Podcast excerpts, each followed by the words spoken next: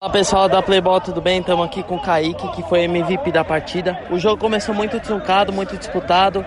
Vocês até estavam sofrendo um pouco de pressão ali, um chute fora da distância, mas depois vocês conseguiram melhorar, fez dois gols. O que, que mudou ou foi parte da estratégia vocês jogarem assim? Foi fundamental a gente segurar o, o ataque deles, estava pressionando bastante. Conseguimos segurar e no, na metade do primeiro tempo consegui fazer um gol. Aí deu uma acalmada, a gente conseguiu crescer na partida. E aí veio o segundo. Eles conseguiram fazer um gol no final, mas não deu tempo. E é isso. Vamos pra semi agora. Buscar ser campeão desse campeonato. Parabéns.